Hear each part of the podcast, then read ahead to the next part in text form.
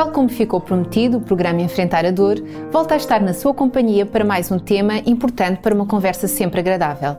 Hoje, escolhemos o capítulo 12 do livro Enfrentar a Dor porque fala precisamente da forma como podemos e devemos preparar a despedida. Porquê? Porque a morte de alguém muito próxima traz consigo, para além do pesar, um sem número de coisas para se gerir. O pensar no que gostaríamos que acontecesse pós-morte e no que gostaríamos de legar a quem mais amamos deve ser visto como um processo normal de despedida. Sociedades como os Estados Unidos da América já vivem esta experiência há muitos anos, fazendo inclusive parte de um processo de luto. Na nossa conversa de hoje, falaremos com naturalidade em como preparar a despedida, a utilidade da redação de um testamento, como se comporta um doente terminal e como podemos acompanhar. Olá, Dulce. Olá. Obrigada por teres mais uma vez aceito este nosso desafio. Gostaria de iniciarmos a nossa conversa contando a experiência uh, de um já falado e já editada experiência uh, de Marie Picard. Marie Picard vivia em França, em Loré.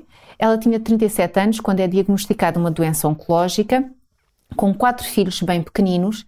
Ela tem todo um tempo não só para si, para a sua doença, mas a sua maior preocupação reside em preparar a sua despedida e preparar a sua vida e destas crianças depois de, uh, de ela partir. Uh, Marie lutou sempre até conseguir, até à sua morte, para que essas crianças fossem adotadas por uma única família e uh, seguissem todas juntas com, a companhia um das outras. Para além disso, ela escreveu um livro onde dedicou à sua filha todos os seus momentos e todas as suas recordações fidedignas da sua história para que as suas filhas se lembrassem dela. Esta história faz-nos refletir um bocadinho de como podemos viver os nossos últimos tempos e como nos podemos organizar. Podíamos contar umas outras inúmeras histórias, tu terás com certeza também algumas e acompanhadas de perto. Mas como é que nós podemos preparar esta nossa despedida? Eu penso que preparar a nossa despedida é um gesto de amor. Talvez eu diria o nosso último gesto de amor para com aqueles que ficam, não é? Porque os que nos sobrevivem têm um período curto, muitas vezes, um período limitado no tempo, para tomar uma série de decisões que são decisões que nós podemos pensar que são pequeninas uh, face ao pesar da morte e ao valor da vida, mas que são reais e que podem trazer eh, alívio a quem fica e podem tornar a vida de quem fica muito, muito mais fácil. Coisas simples como vou ser cremada ou não, Uh, como é que eu quero o meu enterro. Eu recordo-me que quando a minha melhor amiga morreu, nós não sabíamos se ela queria ser cremada ou se queria ser sepultada e acabámos por tomar uma decisão sem saber muito bem aquilo que ela, que ela, que ela gostaria e ainda houve ali alguma, alguma indecisão. Quem é a primeira pessoa uh, que deve ser, ser avisada? Como é que vai ser a cerimónia na igreja ou na casa mortuária? São questões muito pequeninas, mas que, que, podem ser muito úteis para, para quem fica. Nunca é demasiado cedo para se pensar naquilo que nos vai esperar inevitavelmente. Nós achamos sempre que há coisas que só acontecem aos outros, não é? Mas a morte acontece-nos a nós, claramente. Todos nós morremos, isso é, é muito certo. Por isso, convinha que, quando ainda estamos serenos, quando ainda estamos com forças, refletir sobre aquilo que gostaríamos eh, de deixar, delegar uh, a quem fica, resolver conflitos, uh, pedir perdão, tudo isso é, é fundamental para, para nos irmos embora. Fazer um testamento que as pessoas pensam que só quando estão muito doentes ou quando já são muito velhinhas é que vão fazer um testamento. Nós as duas já devíamos ter o nosso testamento feito, porque podemos morrer a qualquer instante. E um testamento é uma coisa muito útil, não é? Muito útil. Todos nós conhecemos histórias de famílias que se davam muito bem e que depois de alguém morrer na família e deixar alguma coisa, nem precisa de ser uma herança monumental, às vezes pode ser até uma peça de arte, um quadro, ou uma cômoda, ou uma boneca. Eh, para quem é que vai? Para que, quem é que fica com aquilo? E às vezes isso dá muita confusão e muita, muito litígio dentro da, da família. Por isso, se nós fizermos o nosso testamento, isso será muito útil. Se não o fizermos, há disposições legais que vão repartir os bens um, entre os que ficam, mas isso torna-se um bocadinho mais complicado quando a pessoa é só, quando há divórcios, quando há filhos de um segundo ou terceiro casamento, do, de outras núpcias. Uh, e aí a situação por vezes não é, não é assim tão fácil. Por isso, se, ou, ou, mesmo quando nós queremos deixar uma herança, imagina uma casa, um terreno, ou uma ONG, ou uma associação filantrópica, ou uma igreja. Por isso, fazer o testamento não custa nada e é um gesto simples que pode resolver uh, muitos problemas. Referi aqui também algo que já é possível no nosso país fazer, que é um testamento vital. A maior parte uh, das pessoas atualmente morre num contexto hospitalar, morre num hospital. E o testamento vital serve precisamente para a pessoa dizer aquilo que não quer que lhe seja feito, não é? Quando já não estiver em condições de dizer alguma coisa, recusar o, aquilo a que se chama o encarnecimento terapêutico, ou dizer que não quer ser ventilada quando já está vegetal, etc, etc. Por isso, isso também é hum, de, de, muita, de muita utilidade. E só referir ainda um outro aspecto para o qual eu não estava minimamente atenta, mas que ao ler este livro fiquei que é o cuidar da memória. Ou seja, e não estamos aqui a falar em deixar as nossas memórias escritas ou fazer um vídeo para os nossos filhos ou um filme para que fiquem com uma boa memória nossa. Não é isso. É destruir coisas que nós, enquanto vivos, não quisemos que os outros soubessem. E se deixamos um diário onde revelamos alguns segredos que vão magoar outros, não o devíamos fazer devíamos ter muito cuidado com isso, porque podemos estar a provocar dor nos outros quando nós já cá uh, não estamos sequer, não é? Dulce, voltando a, a, ao doente terminal e à sua família, e como tu bem dizias, uh, cada vez morre-se mais uh, no hospital. há um cuidado cada vez maior, que no início, quando uma pessoa dá entrada, nós perguntamos qual é a pessoa de referência. Isso quer dizer o quê? Uh, a pessoa de referência é aquela pessoa que nós socorremos ou que podemos contactar, quer a pessoa esteja bem ou quer a pessoa esteja mal. Uhum. É a pessoa que deve acompanhá-lo no seu processo, é que está mais tempo dentro do hospital e, sobretudo, aquela que poderá ser um elo terapêutico entre a equipa de saúde e a própria pessoa, uh, inclusive nesses momentos finais que, que estavas a falar.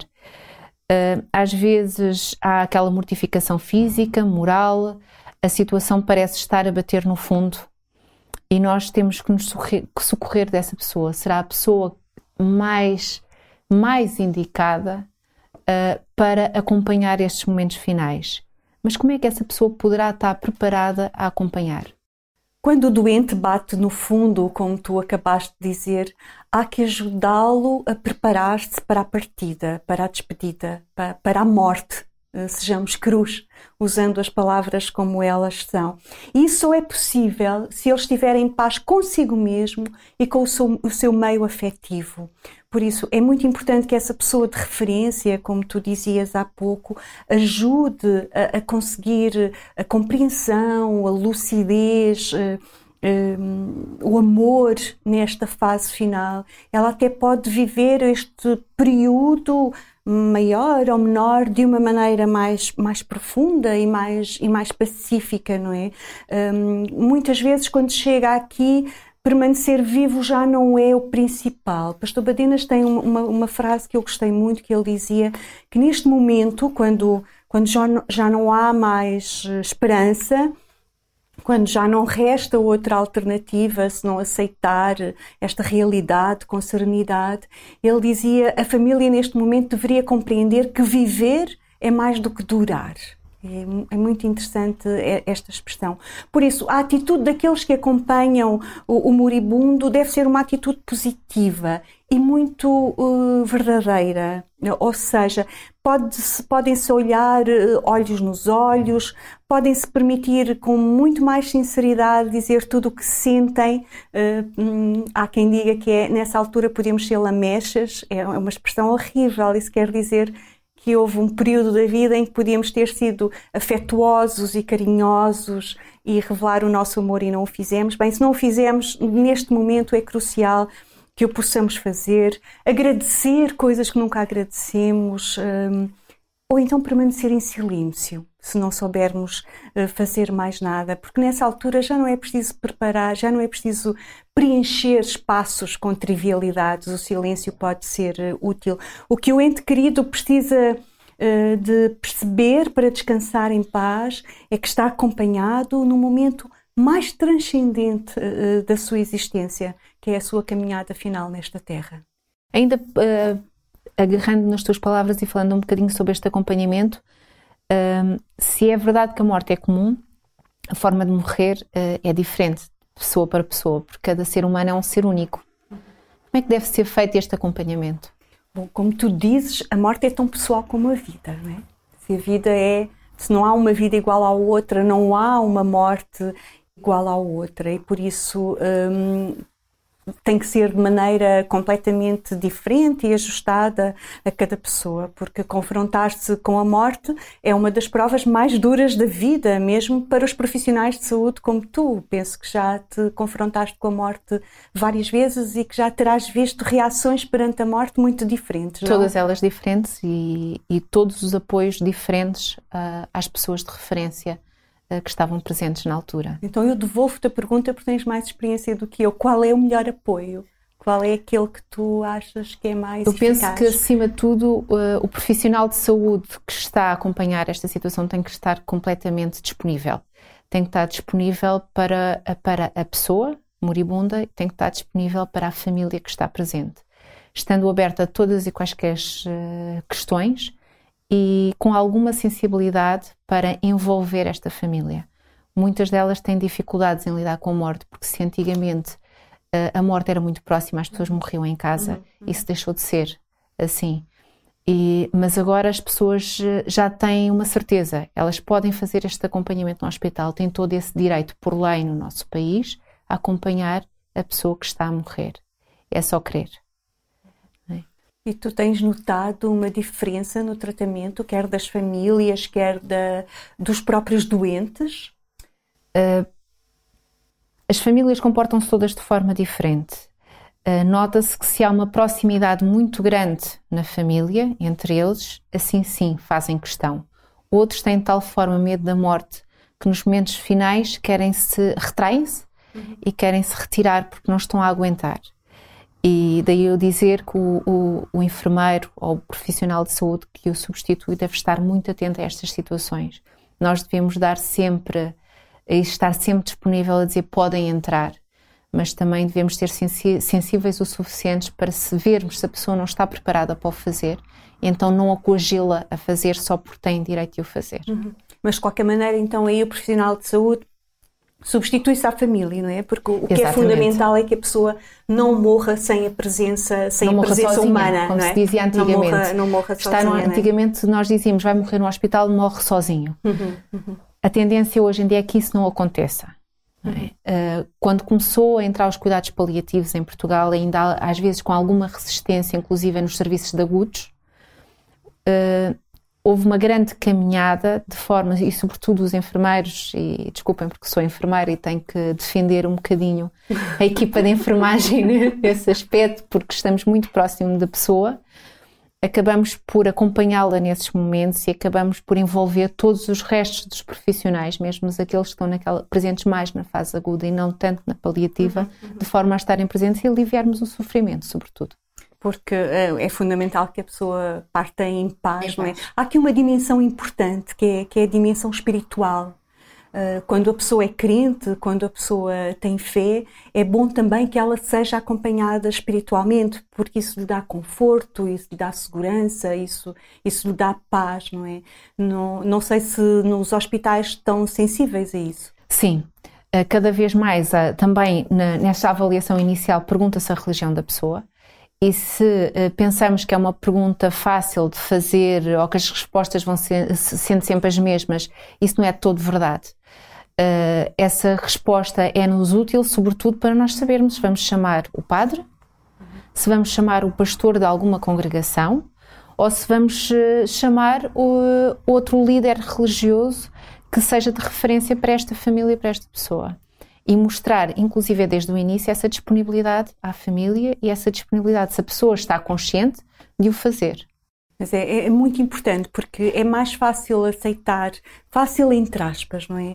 Aceitar a morte quando há um sentido para a vida do que quando não existe. E por isso a dimensão espiritual é, é, é muito importante e nós estamos próximos das pessoas, devemos, devemos ter isso em conta. Eu recordo-me que a minha mãe, que foi uma doente terminal, com cancro terminal de pulmão, nas, na fase final, ela acalmava-se muito quando eu lhe lia salmos, nomeadamente o Salmo 23 ou o Salmo 91. Ela tranquilizava-se muito mais com os salmos do que com aquela ideia de que haverá um tempo em que não haverá morte, nem dor, nem, nem sofrimento, nem, nem, nem pranto. Isso, isso é muito importante mas e, e, orar com, com a pessoa também, não é? Ou seja, eu penso que há, há, uma fase complicada na fase terminal em que a pessoa fica mais agitada, não é? Tu saberás isso melhor do que Exatamente, eu. e essa agitação tem a ver com o desconforto da pessoa. A pessoa sente a sua partida e a pessoa mais do que ninguém eh, sabe que vai partir.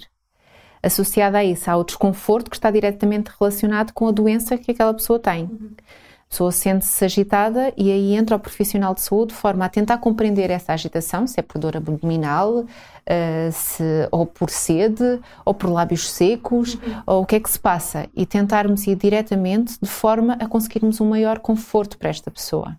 Depois há uma diminuição da consciência desta pessoa que às vezes não é compreendida tanto pela família e que nós temos que estar presentes de forma a conseguir clarificar à família o que é que se está a passar com essa agitação. Mas é engraçado que uh, esta coisa de dizer que a pessoa sabe que vai morrer, uh, a pessoa sabe o que é que está à espera. E quando nós conseguimos dar a resposta a esta pessoa daquilo que ela está à espera, às vezes é uma oração, às vezes é um último filho que chega, mas a pessoa depois parte em paz, depois de ter tudo resolvido. E isso é, isso é fundamental, não é? Isso é fundamental. Há quem diga também que se pode pôr uma música suave, que se deve falar uh, suavemente à pessoa. No fundo, é dar-lhe amor no seu, no seu momento final. É? Exatamente, ir de encontro àquilo, àquilo que a pessoa mais gosta uhum. é? e de que precisa, na altura e no momento.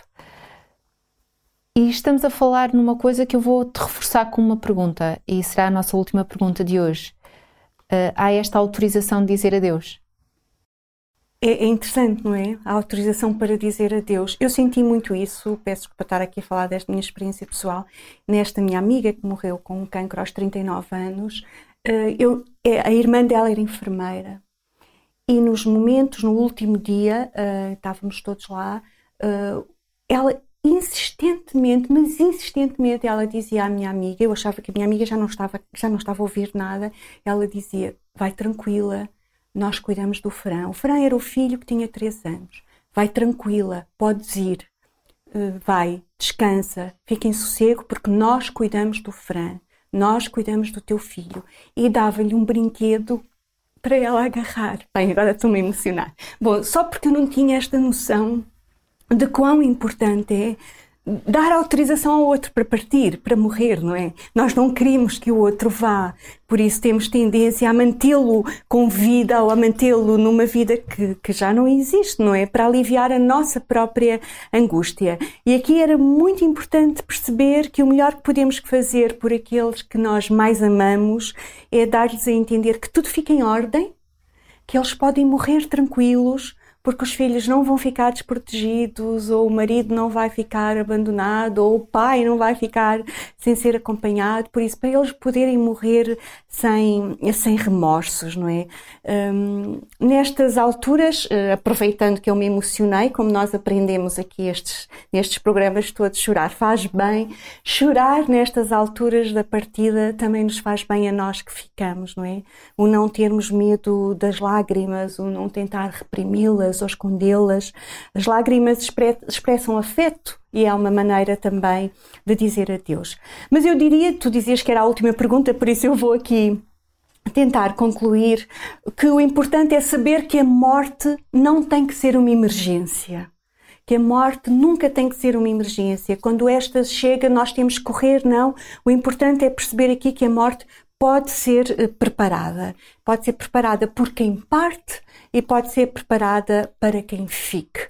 E aqui, chegado a este momento, um, convinha que nós disséssemos, como o pastor Badenas refere aqui, citando um outro autor, eu não sei quem é que é, um, mas ele diz algo muito interessante que é devíamos pensar que os nossos entes queridos poderiam dizer-nos neste momento qualquer coisa como eu prefiro que tu estejas comigo uns instantes, agora que eu estou vivo, do que uma noite inteira uh, quando eu morrer, não é? Há aquela coisa do velório, fica-se ali uma noite inteira. Eu prefiro que tu me ofereças uma só flor do que uma coroa quando eu morrer. E eu prefiro que tu me dediques agora uma palavra amável, agora que eu estou vivo, do que um maravilhoso epitáfio quando eu morrer. Obrigada, Dulce, por estes belos momentos que passamos sempre juntas. Obrigada, eu. É sempre um privilégio acompanhar um ser querido na sua aflição. Fazendo com e por amor, tem um valor incalculável. Fazendo coração com ternura, com toda a paz possível, a nossa companhia é a nossa maior oferta na hora da sua despedida. Neste programa refletimos em tudo aquilo que podemos fazer e viver quando a morte se aproxima. Chegamos ao final de mais um programa, mas antes de nos despedirmos, quero dizer-lhe que pode solicitar livros Enfrentar a Dor, ajude-nos a levar mais longe a certeza de que a dor e o sofrimento podem não ser o fim da nossa felicidade. Portanto, entre no nosso site e preencha o formulário que aparece em hopetv.pt. Para a semana, outro assunto. Falaremos do que podemos viver perante a morte. Fica o convite para que nos encontremos na próxima semana, quer aqui no Hope Channel Portugal, quer pela rádio RCS. Fique bem. Enfrentar a dor é um livro sobre como compreender aceitar e enfrentar o sofrimento na procura da felicidade, da paz e esperança. Peça já o seu livro gratuitamente ligando para o 219 10 63 10 ou então vá à Rádio RCS e preencha o formulário. Enfrentar a dor. Um livro que é uma voz de auxílio. Peça já o seu livro em radiorcs.pt.